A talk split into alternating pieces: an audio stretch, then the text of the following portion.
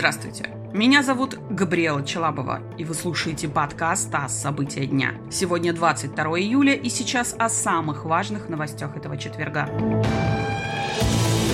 Россия впервые в своей истории подала в Европейский суд по правам человека межгосударственную жалобу. Жалоба направлена против Украины и касается 10 групп нарушений с 2014 года. Среди них водная блокада Крыма, санкции в отношении России, обстрелы Донбасса и запрет русского языка. Также Россия просит признать Украину ответственной за гибель в 2014 году пассажирского Боинга малазийских авиалиний. В жалобе говорится, что ее цель привлечь внимание Европейского суда и мирового сообщества грубым и систематическим нарушением прав человека украинскими властями.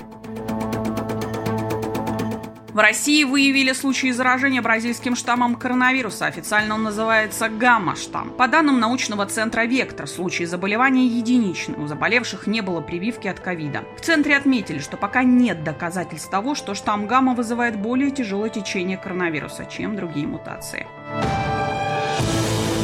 Китай отказался участвовать во втором этапе расследования происхождения коронавируса. Этот план предложила Всемирная организация здравоохранения. Власти Китая заявили, что вторая фаза расследования содержит формулировки, которые не уважают науку и здравый смысл. Поэтому Пекин не будет следовать плану. Ранее ВОЗ заявила, что при расследовании столкнулась с проблемами, связанными с доступом к данным о начале пандемии. Также организация не исключила, что к распространению ковида мог привести чрезвычайный случай в лаборатории.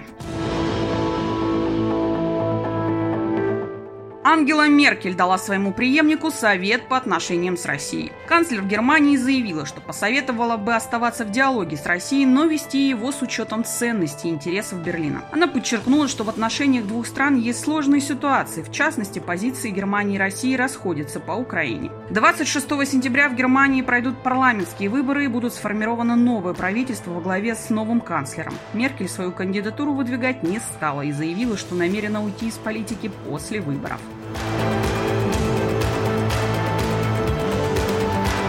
Это подкаст «ТАСС. События дня». Эти и другие новости читайте на нашем сайте и в наших соцсетях.